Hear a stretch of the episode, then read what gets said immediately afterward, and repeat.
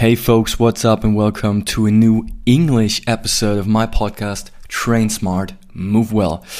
Well, today's guest in, in this episode is Christian Storgaard, and he's a parkour athlete from Copenhagen, Denmark. I really hope that a lot of Danish folks are listening to this. Some of my friends, some of Christian's friends and fellows from the parkour community. Hi, Sam. They're super dejligt. It's great you're here and listening to this. So, what are we doing? Um, basically, Chris and I are giving a a really deep dive into our cooperation via online coaching. So I was um, coaching Christian. I was writing his training programs that he was um, using to bring his strength training, to bring his mobility training, to bring his handstand practice onto the next level while he was simultaneously still practicing his his first priority training um, which is parkour so what we're doing is basically we're giving an insight as to who Christian is, what his his background is, how his life currently is is developing. We're talking about his sport background and how his situation was before him and I started working together, um, why he would choose online coaching as a medium, um, and what changed for him personally due to the online coaching process. So I really want to give you guys, our our audience, your our viewers and, and, and listeners, um, yeah, a good understanding of how an online coaching process could look like. Um, and maybe there's also some of you who are never been uh, who have never been in touch with this who don't know what online coaching is so this is really something that will give you a, a, better understanding of of what this whole process is about and maybe if you guys on the other end are actually considering online coaching at this very moment but you're really not really sure if, if this is for you, you're a bit in doubt, then this is also a podcast episode that I hope um, will bring you some clarity, will help you with the decision making, um, and I think this this might be a good episode for you. So, welcome to this episode, guys. My name is Philip Jacobs. I'm your host, and um, let's get started.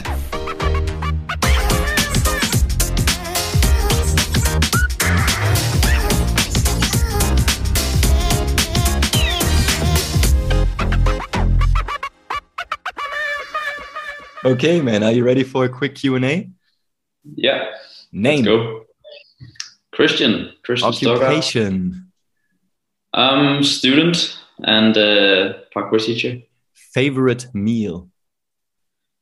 Oh, um, pasta. pasta. Wow, you're really a student. Okay. Favorite book or movie, Chris? Favorite book probably Lord of the Rings. That's a favorite mo- favorite movie. Um, maybe the new Spider-Man. okay. Last strength session. Yesterday. Favorite uh, exercise. Jumps. Hate exercise.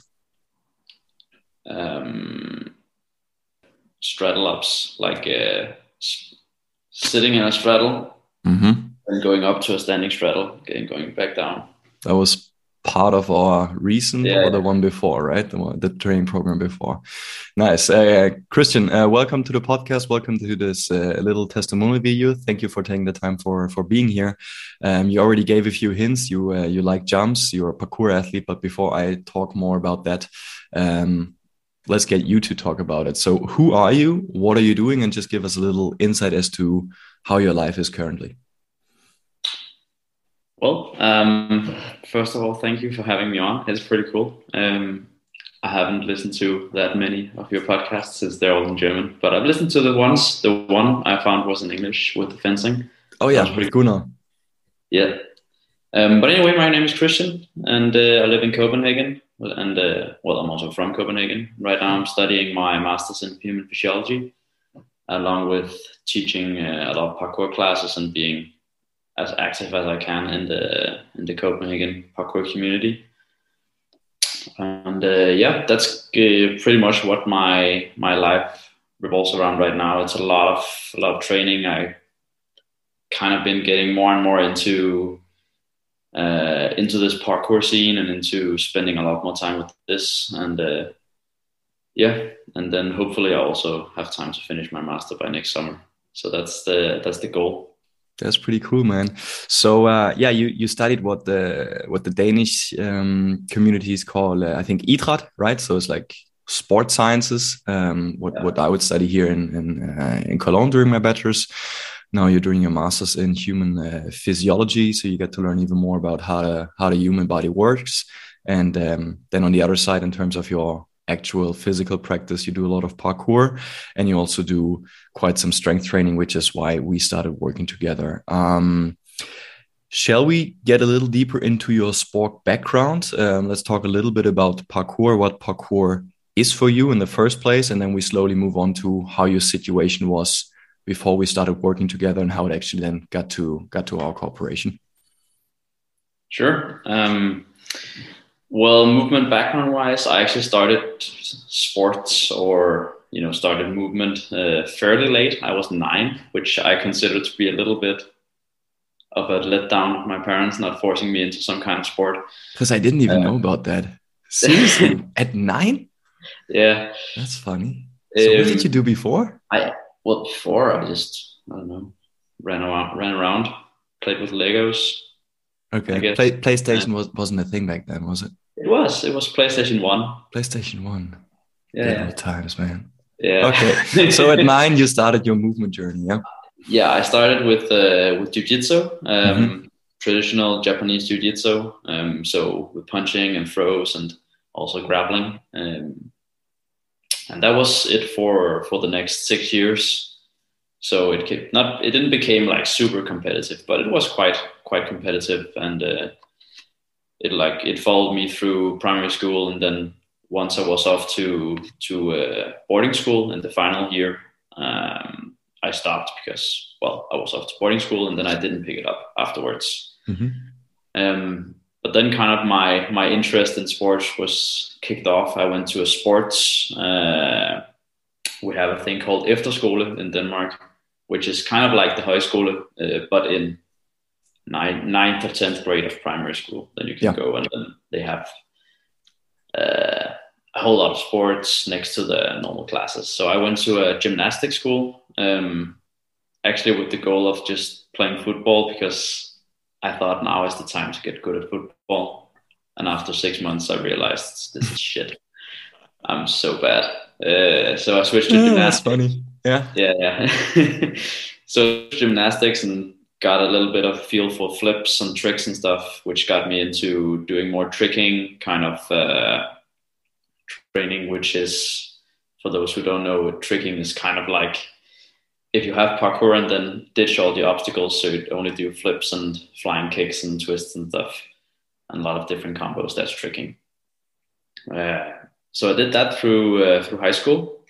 Um, I also went to high school here in Copenhagen, and then after high school, I went straight to well, I went traveling first, and then I went straight to high school at Gerlev Sports Academy, where I was introduced to parkour. Um, so yeah, also parkour, annoyingly fairly late uh, for me. I was 19, mm-hmm. which is uh, it's okay, but it's still fairly late. Uh, but yeah, so I started at Gerlev, which was awesome because then you had parkour almost every day, and then since that I've been pretty hooked. Um, yeah. yeah. so I haven't really given up on it since. Uh, that's been my my primary focus. Like, yeah, since then. Got you. Thank you for the insight. So overall, you said uh, in comparison, maybe fairly late start in terms of like actually practicing in a sport. Yeah, you started at nine years. Um, you've been uh, diving into some martial arts.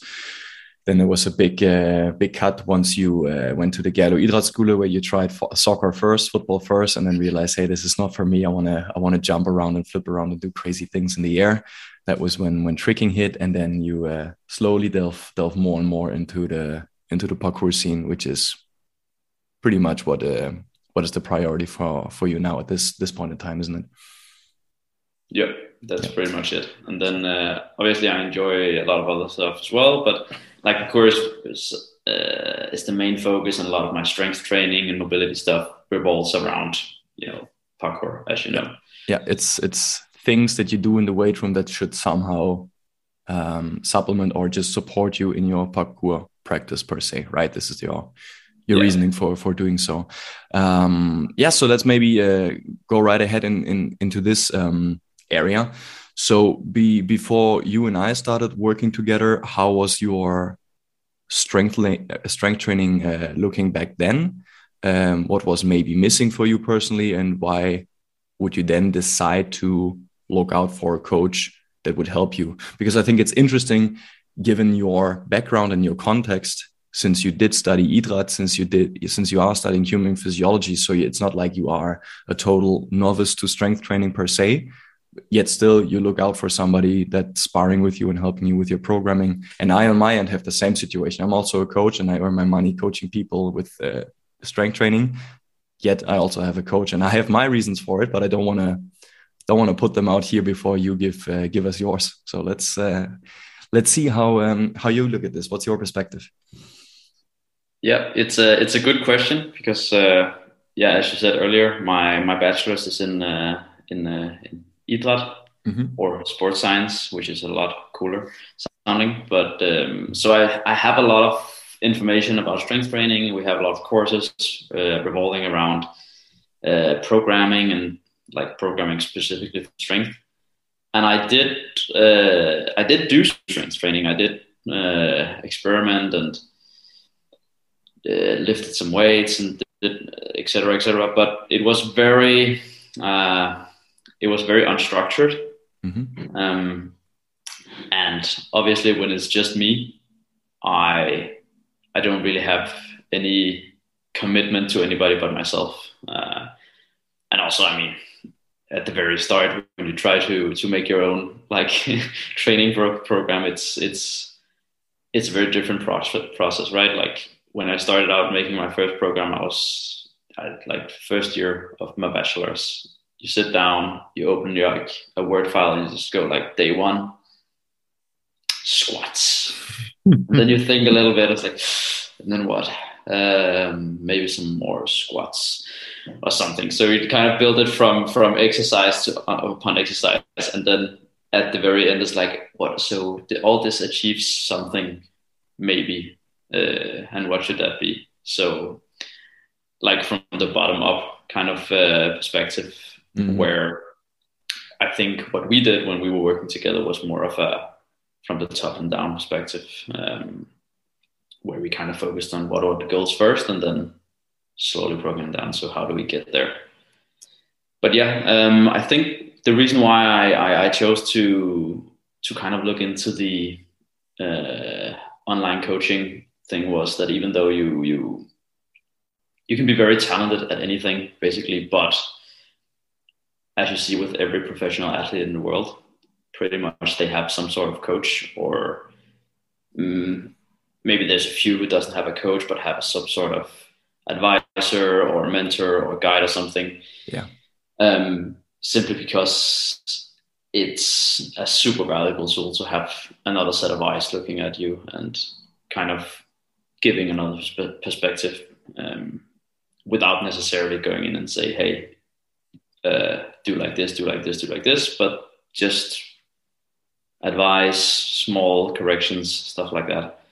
Um, so it was a combination of that that I thought thought that uh, that would be very useful and um, and also just a wish to to be more consistent because I've really come to think that consistency is kind of the key uh, for improvement. It freaking is, man. Yeah, for sure. Sucks.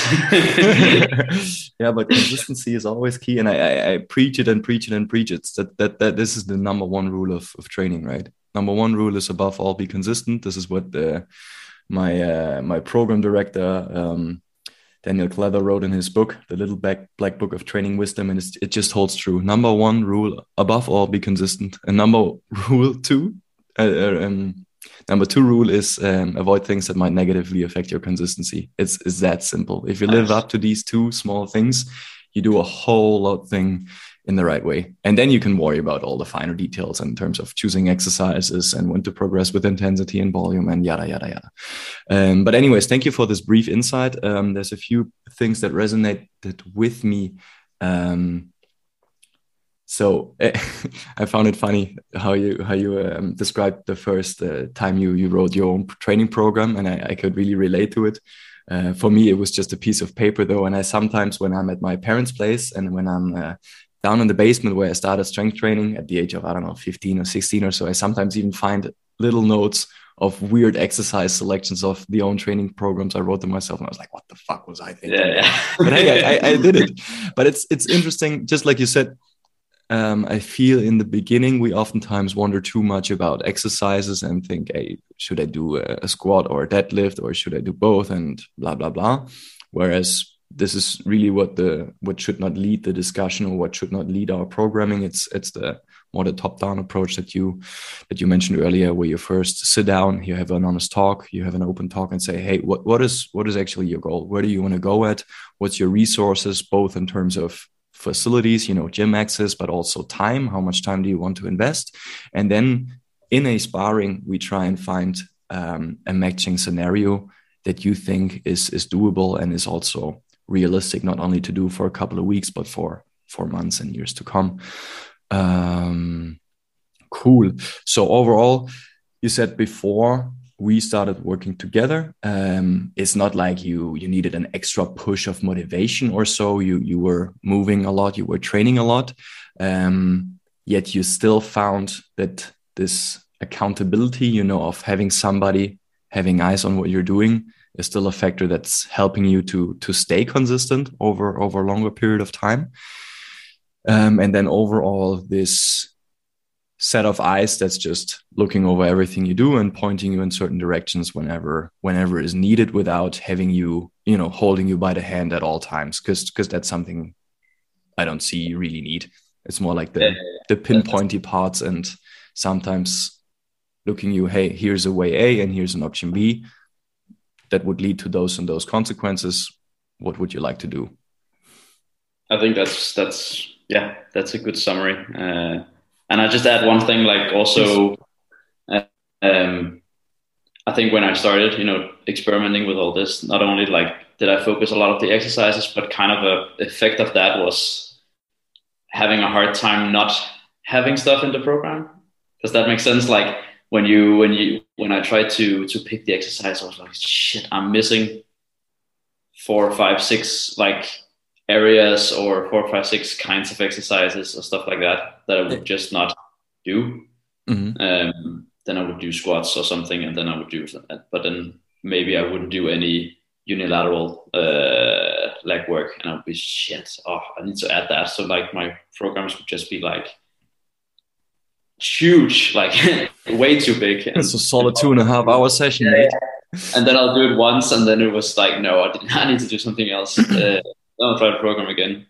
Yeah, okay, uh, but this is sorry. Yeah, finish your sentence. Yeah, yeah. So I was just saying, like, also the how do you say it? The, that the other person, the coach, can kind of say, well, it's okay to neglect something for yeah. a while uh, and then come back to it. Uh, and then you can spend some time on that, switch up the exercises. But really, this with picking something that works and then trying to be consistent with that for a, any given amount of time and then or duration of time. And then you can always switch it up that it's okay to not train everything all the time. I think that yeah. was that was a really important thing for me to learn at least. Exactly. Thank you for bringing this up. Like this element of a coach or an external yeah person like adding adding simplicity to the process and and helping you also to rule out certain things where you maybe originally felt like hey i need to do a b c d e um, because i've been doing that since ever. But then when somebody's telling you hey prioritization is now doing this and that and therefore we have to neglect the other we'll come back to it in a couple of months from now. Um, that can also be a huge thing right? And again i can i can resonate it. Sometimes is also a uh, a stressor for you when you have a certain say ambition or you have a certain uh, um, standard that you want to live up to and then you feel like that standard is connected to doing an exercise or doing an, a workout in a certain way and then all of a sudden you're not doing it then uh, i think it can be tricky mentally sometimes. Yeah. i don't know if, if you can resonate with that. Yeah it uh, yeah definitely i definitely resonate with that. It can be really tricky. Yeah. Also just having sometimes to neglect or switch out your favorite exercises where you feel very strong and then adding in something where it's like shit i can yeah it's a tough one here maybe for you that was uh, going ass to grass down in the squats in the yeah in yeah previous circle no the hack was. Uh, oh yeah, the hex squat. That was also a good one. Leaning back. Okay. Um, you already said this was one big learning for you. Um, what else changed for you due to the online coaching? Yeah. Um, do you want to quickly maybe just explain how we worked uh, together, or should I just? Are we, we going to go back to that? Or... I think that's a good good call. Maybe you you give us a brief insight as to as to how it worked. Yeah, let's let's um, give our our listeners on the podcast and the viewers on YouTube a, a brief overview. So yeah. just shoot. So um, so obviously, since we live in two different countries, you weren't present at every session. So so the way we we did uh, this uh, collaboration or this uh, online coaching was that we would uh, first of all we would talk a lot about what do I want to achieve, what was the what was the goal, what was the point of the training, and obviously how much time did I have to, to train and how much time did I want to train, uh, how did my schedule look, and once we've gotten all those things out of the way, we would do some testing, see where where was at, uh, both strength but also power, um, some skill uh, stuff with the handstands Yeah. and after testing you would go into the lab you would start programming and then once you had yeah yeah a little bit of that two two reps of this and then uh, we would talk it over and if everything was uh, was great we would start working. Um, for me it was uh, a lot of strength training and some skill wire, skill stuff with handstands and uh, some mobility. And then there was some of the key key movements, the big lifts, stuff like that, I would videotape, uh, usually the last set uh, that I would do. And then I would videotape anything that I might need uh, some extra some extra guidance if there was a tricky exercise that I needed feedback on or stuff like that. I would also videotape that. Yeah, so let's let's just quickly stress this point because it might not be obvious to to people that are not used to this online coaching thing. Because uh, people, if you are imagining now, it's uh, Chris and me doing every session one on one live. Uh, this is not what we're talking about when he says he videotaped the exercises. He just had his phone as he was doing a back squat. He filmed his reps. He saved them all on his device. And at the end of the week, he just put them all together into one YouTube click, sent me the clip. And at the end of the week or beginning of the next week, I would look into it and then provide him with the feedback of the exercise, just to give a bit more the, the context for, for our listeners and viewers. Continue, uh, Chris. Yeah, exactly. So it wasn't like a, a, feedback on each video; it was like a collected uh, feedback each week. Um, yeah, and I would try to to to uh, include that feedback and try to improve. Um, and so we ended up doing. Uh, we actually ended up doing one uh, one cycle some years ago where I got injured like at week four. Um, but then and then we stopped, and then Corona happened and everything, um, and the, all the gyms were closed. But then uh, we did three cycles back to back um, over the winter or and fall, uh, and one cycle is uh, in this case six weeks, just to give a heads up. So each each cycle would end with uh, kind of a, a I don't know the evaluation. How did it go? We would retest, like see improvements, see where we didn't improve, and then uh, a new program. You would create a new program uh, after talking with me about what did I like, what did I dislike, um, and we would often switch out uh, some exercises just to keep it more interesting. The warm up warm up stuff would change. Um, so yeah, that's uh, that's how the the online coaching worked. Um, mm-hmm. And obviously, if I had some sort of acute uh, questions or stuff, I would I, could, I would just write you. Um, I couldn't. I, it wasn't limited to only to only once a week.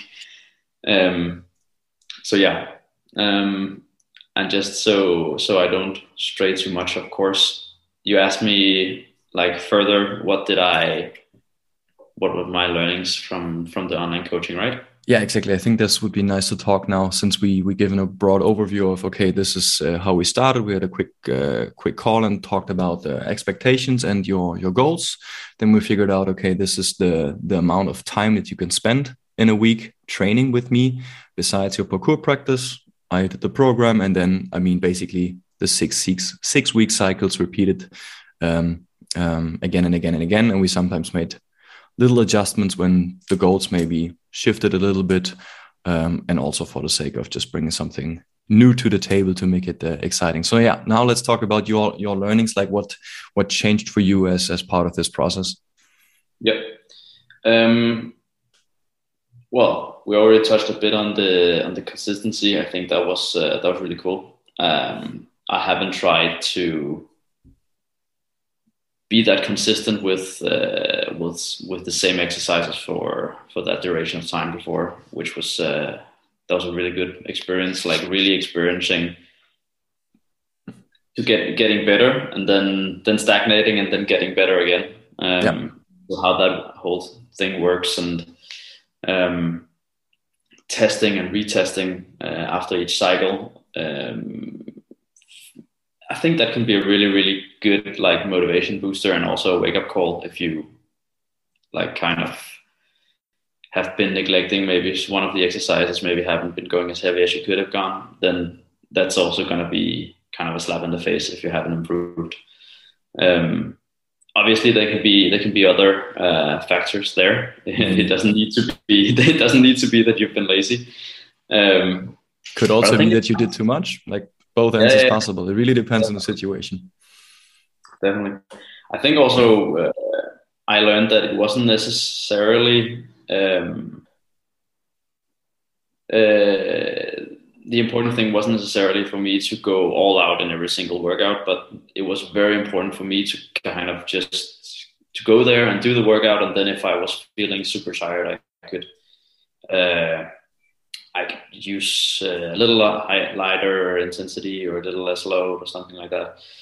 Um, but the important thing for me was just uh, to go there and to to complete the workout. I feel like I got a lot of information about how to, to structure training, what kind of uh, structure you could use, and uh, that was a really really good motivator for me, and like a lot of inspiration to how to set up the exercises, what would you combine, what wouldn't you combine, um, because it wasn't just you know as I did like okay this is a good exercise, this is also a good exercise, but there was actually some thought behind the uh, behind the choices, behind the timing, like which one was first, all this. So I think it was uh, it was a lot of inspiration about how you could possibly do these things, and mm. uh, and yeah, a lot of knowledge I think about myself, about uh, when was I motivated, when wasn't I motivated. Um, so I think it was a a very big learning process process, mostly about myself, um, and then also about uh, strength programming in general. Yeah, and the science behind it. But uh, let, let's dive into this. Uh, you said when I was motivated and when I was not motivated. Um, can you put some more words into that? Because you also said it, was a big learning process, mostly about myself. All right. Yeah, sure. Um, so I think obviously when you're training um, alone with an online coach, it's just me going to a, a, workout. So I wouldn't have teammates and I wouldn't have uh, a group of people that would train the same things uh, as I would. Mm-hmm. Um, so even though I had someone else to be responsible for or responsible to, uh, which was you, I wouldn't have anyone to say, okay, let's go train. Obviously, I could uh, train with people. I did often, but there wasn't anyone to uh, who did the same program as me that could say, okay, we're going to go heavy on the last set as well. Yeah. Uh, ah, so, this is very interesting. Uh, continue yeah, talking. So I have some so trainings there too. Yeah. Uh, even though you were working out like with some friends, and I would I would be training with uh, with people, they would probably not be doing the same exact program, which that would be weird. So if I felt tired and didn't want to do the last set, uh, there wasn't anyone to kind of like say, yeah, yeah, we're gonna do that. Obviously, let's do. It. And then, um, so I think some of the the lack of motivation is obviously because it's a one-on-one uh, thing, uh, and then on top of that, a one-on-one uh, alone uh, at a distance. Um, then again, on the other hand, uh, I would say that it's a very, very useful tool for me to be able to uh, have a personal coach and train whenever it suits me.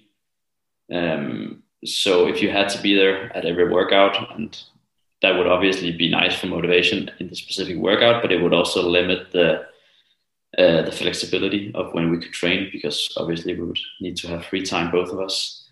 Um, oh well, you would need to have it would be work time for you, but it would still be needed to fit into both our schedules. So so the flexibility would be much less, um, which sometimes I found could can can also be nice. Uh, it can be easier if the tr- workout is kind of set for a specific time, a specific day, because then it's like, okay, fair enough. I don't plan on that to do anything else there. I'm gonna. That's when I'm gonna go uh, do my strength. Um, usually, that was also what I would do. I would have my strength on, uh, on Tuesdays and Fridays, and then I would have my mobilities on uh, on Wednesdays and Saturday or Sunday, whichever was uh, was free so I think it's can it can go both ways. There's definitely like uh, pros and cons. Um, I think that that like where I struggled the most with most with motivation was uh, was probably in the the mobility handstand stuff because that it progressed uh, throughout the the cycle. Obviously, like you could do more reps and more seconds in the handstands and stuff like that but um, it's a less visible kind of yeah. progression than in the in the weight room because in the weight room it's always that's the sexy thing about strength training, right? You can very easily see progression. Like, yeah, yeah. Okay, you put up another weight plate right? on that barbell, and you know, oh, okay, this is a little heavier than last week. Yeah, and we all know that. Well, all of us that do weight uh, weighted strength training knows that it's it's super fun to put more weight on and be able to lift it. Oh, show, uh, mate.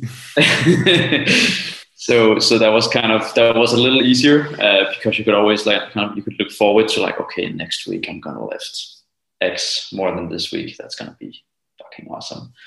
Um, and that was not as visible in the in the skill uh, and mobility uh, sessions. So I think that was. Uh, that was a little harder towards the ends ends of the cycle to keep up motivation. Um, so yeah, but then again, it was also uh, more flexible because you didn't need a strength room to perform the workouts. You could do it uh, in the living room or outside uh, or something. So that was obviously a, a good thing. Yeah. Do you have anything yeah. to, uh, to add? Yeah, it's. Uh, I mean, you. I think you nicely explained and, and, and gave inter, insight into your thought process uh, in terms of the, both the, the pros and cons of, of this whole online coaching cooperation. Um, it gives you a lot of freedom and flexibility because you do have your program and you try and set certain days if you stick to those days is, is up to you or if you change it and you can also change the the hours right? Um, and especially for you still being a student having a little more of a of an open schedule and being being free in your choices and how you spend your time training um, that, that i think that's that's pretty nice to have and this is a freedom that many people they don't even come come to the table with that choice. So in that that sense i think it's it's quite valuable to to be able to do that. Yet on the other hand just like you pointed out um, you are also uh, sometimes in a situation where a little bit of a lone wolf. If you have a training partner that you also meet in the gym, yes, you can you can meet in the gym and you can train next to each other, but he might be doing a different program. And um, yeah, I, I know exactly what what you mean. It's uh, it's sometimes tough to grind through when you're when you're just by yourself. Um, and then it's, it's just about figuring out is is this the thing that you still feel like want want to be doing, or if you're more the community type of person that gets more out of a of a session or of a workout um, when there's many more people around it, or if you're more on the other hand and you say, hey, my priority is of, is definitely that I want to go to the gym whenever I want to go to the gym. I don't want to um, I don't want to be put in a position where I have to have a schedule according to somebody else's time and and and so on and so forth. So I can uh, I can definitely um, understand what you're saying. For me personally, um, I really like to do my strength sessions whenever I want to, uh, and then it's okay with me that I'm most of the time just by myself, and I also learn by myself how to grind through it, especially when it's tough and when it's the last set. And then on top of that, it helps me to have that coach, to have my own coach that writes down you're doing five sets of of this exercise with this weight and this many reps and so on and so forth because then it's definitely more likely i will actually follow through because i'm just doing it. Um, if i was doing it just by myself i might just skip the last set or skip another rep or so. So uh, that, that's definitely um, what i can say. Um, and then I, yet i still have this need for for community stuff uh, but that's what i also at this moment find in parkour. And in half a year i might find doing something else so no, no, I, I need the best. yeah, yeah, probably. Actually, it's, it's a high chance I, I might stick uh, stick with it for a little longer. But yeah, that's that's how I how I find my compromise. I have my strength sessions by myself, um, and I I learn about a lot about myself too, and uh, how to grind through just being alone by myself, um, and while simultaneously enjoying the freedom of doing it whenever I want to. and then I I find my my scenarios and my my context with with more of a community vibe where I have uh, yeah the, the, the time to to move with other people when practicing parkour or, or whatever it is. So that that's really nice. I think. Um, cool. Were you ever in doubt whether whether online coaching is is the right thing for you before you started thinking, it? I mean, yeah, before. Uh, yeah. Well, yes. Uh, I think that was the reason I didn't start before probably. Um, yeah, I think I think there's a lot of like, I mean, there's a lot of online coaches and there's a lot of mm. like personal coaches uh, out there now, and I, I, I think, uh, well, it's my opinion that a lot of them are mm, not to be very. Uh, not to be mean or anything, but it's my understanding that a lot of them are mediocre at best. And then at the start, I didn't really see like, okay, what was it actually gonna give me? Because I knew I know how to do exercises, I know how to kind of how to train, and uh, so, then again, like I think the idea kind of came to me because uh, mainly because of you, because I saw the stuff you were doing, the stuff like um, that you were talking about. I clicked around a little bit on your website. Obviously, uh, to to people who don't uh, who don't know, me and Philip, we know each other. Yeah, you and me, we uh, we we known each other before uh, through parkour and through uh, movement in general, trained together. So I so I know um, and have discussed your like uh, approach to to training and approach to strength training, which was uh, which was really important for me because I did I didn't want to work uh, on an online basis with somebody that I didn't know and and also who didn't have an insight into into my sport. Of if I was working with uh, a personal coach who didn't have an understanding for for parkour and for uh, what movements uh, parkour involves, I would I saw it as a little bit of a problem because how could you then program towards this? Mm. Um, so that was obviously obviously a big plus because you you have an understanding of the movements and the impact you take when you do when you do big jumps and stuff like that. Um, so yeah, so I think that was uh, that was some of the important points that kind of made me uh, made me contact you in the first place about uh, about the coaching. Uh, if I had to sum it up, it would be like somebody who knows and have experience with my own kind of discipline. Uh, somebody that I have uh, not necessarily a maybe it's not that important that I know the person, but that I know about their approach, that I know about their uh, passion and commitment towards training, that I know that they're involved with training themselves, that they kind of have a good foundation for for building uh, or for providing me with some value. Mm-hmm. Um, yeah, and then obviously the last important factor of the decision was that I saw that I could really use it and I, that I could get a lot of value from from having a coach. Yeah, thank you for sharing this. So, uh, what I also find really important is is uh, that it was um, yeah that, that, it was an important thing for you to to have somebody that is uh, understanding what you are doing with parkour that has a has an insight has has maybe skin in the game so has felt it themselves and just is aware what it is doing like the demands of of that practice the jumpiness and and and the running and so on and so forth um, in order to be able to to tailor a program that is actually yeah to your needs and and, and in helping you in that practice. Uh, very interesting. And then obviously there's also always when it is uh, is a coaching environment this um yeah i mean the, the chemistry got to be right yeah? I think there's there's uh, so many good coaches out there but some of them wouldn't or in other ways some people don't contact a certain coach but another yet both are have the same skill set or so. But personalities differ and uh, just like in, in social life when you when you have a beer with somebody at the bar there's one person you're more inclined to talk to and then there's the other one which you find is yeah he's okay but don't need to go talk to him right mm. now yeah, um, yeah. and and this is what what coaching is all, also about right so i think that the chemistry gotta gotta be matching you gotta have a um, have a little bit of um, no, not a little bit. You just got to trust the other person in front of you. And this goes both ways, not only from coachee to coach, but also from coach to coachee. Uh, and then this is a, this is a good place to start. And then, then you can, you can see where you're going.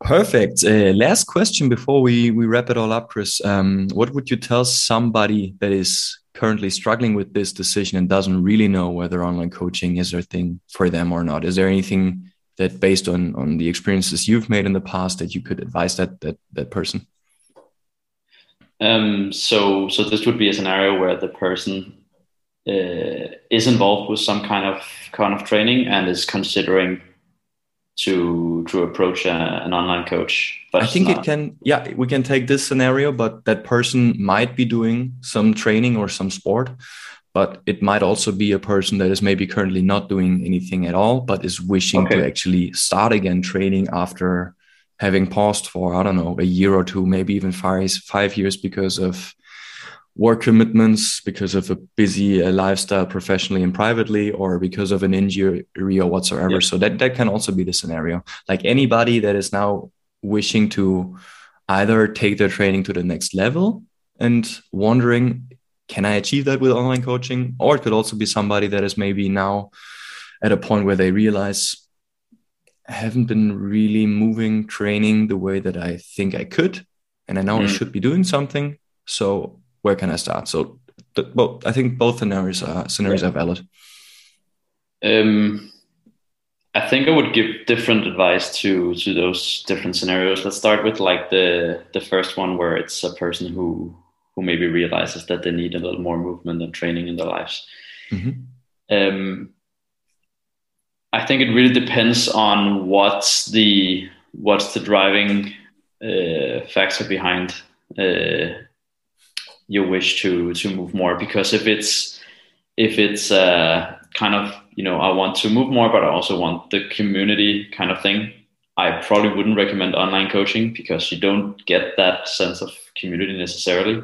Yeah. Um, I would probably recommend something like a, team sport or um, some sort of uh, movement or sporting like uh, club or community. Yeah, which is signing up to the local gym with your best friend. Yeah, ex- exactly right. Um, then again, if it's a person who who has some specific uh, goals that like very not necessarily like broad i want to meet people and i want to move uh, and play and have fun but more specific goals i think that the online coaching can be a great tool uh, like obviously for a program but also just uh, to have a, a, coach to keep them motivated which i think it's a uh, it's a fairly important thing. Um, i think it varies uh, from person to person how much self motivation uh, is there and how much is needed uh, when you're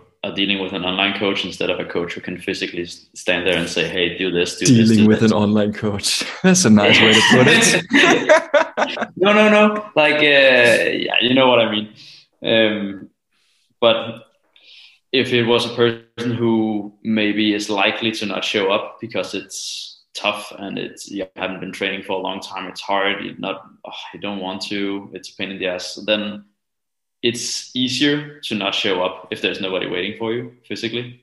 Yeah. Um, where if it's a, a, physical coach who's waiting for you, you might feel more responsible and have a higher likelihood of showing up. On the other hand, if it's a person who is already uh, fairly motivated, I think it's a really useful tool. So um, to wrap it up, if I would advise the person to definitely look into to the options. I would advise them to not pick the first and the first one that kind of pops up when you Google online coach, but ask around. Uh, maybe, yeah, look around at the all the coaches that you heard of, websites. Maybe have a free consultation. You can have that with a lot of people. Uh, just talk, hear what they have to say.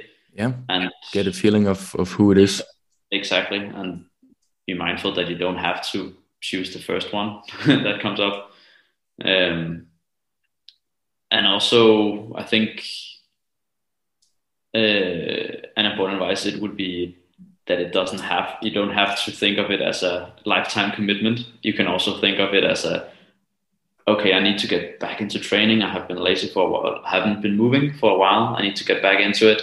It can also just be a six week cycle with okay, now we do this, we kind of get you back into the feel of things, get you introduced to some good exercises, um, get you some motivation, some foundation uh, strength, and then you can take it maybe uh, from there on your own. It doesn't exactly. have to be uh, a year, uh, a year long commitment.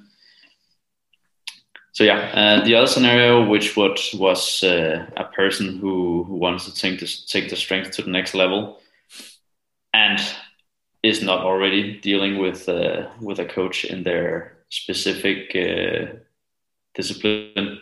They could be, but like let's say it could be a I don't know a football player who obviously have has a football coach, but then next to that, which is to to supplement the strength training with uh, with online coaching. I think that's a really really really good tool. I would always recommend that.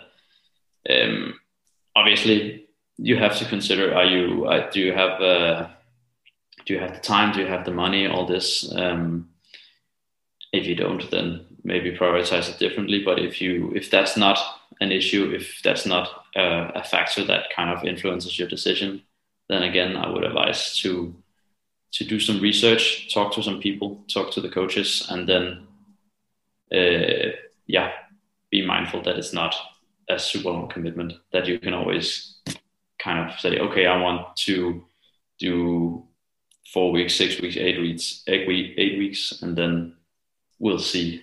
Uh, so yeah, I think that's. Uh, I would likely recommend it to to the majority of people, and the only where person I wouldn't recommend it to was, as I said, the person who wants to move but is more interested in the social aspects. Yeah, I think that's a very good uh, and important differentiation because online coaching coaching can be a great tool for some, while for others is, is not going to be helping at all. And that I would say is exactly these people that are um yeah, just looking for for the social aspects of, of movement and training, which is totally fine and acceptable, mm-hmm. and it is a great thing because because this is an amazing platform.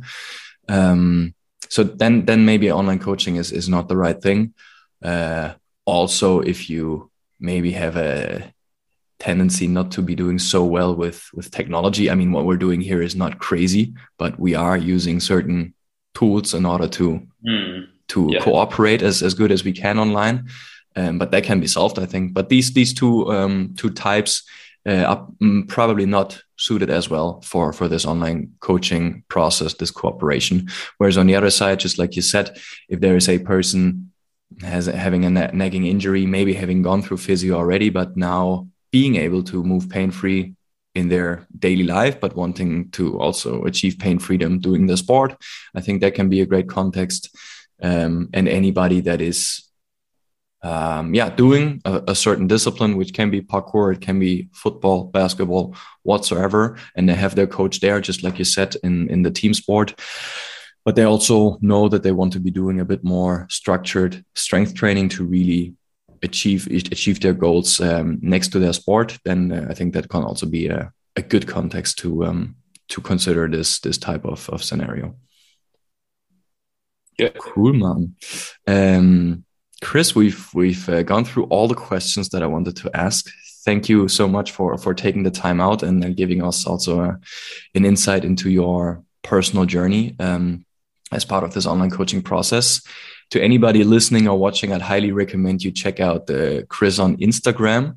Um, he has a growing account and he's doing some crazy stuff. So uh, he's he's a gifted gifted young mover. Uh, check him out. Um, oh, thank you. Chris, is there is there any last words? I'm gonna I'm gonna tag the your Instagram account in the show notes of the podcast and also in the description on YouTube, so you guys can click on that. Um, is there anything that you want to share? Anything? Uh, any last words that you wish to to share with our audience?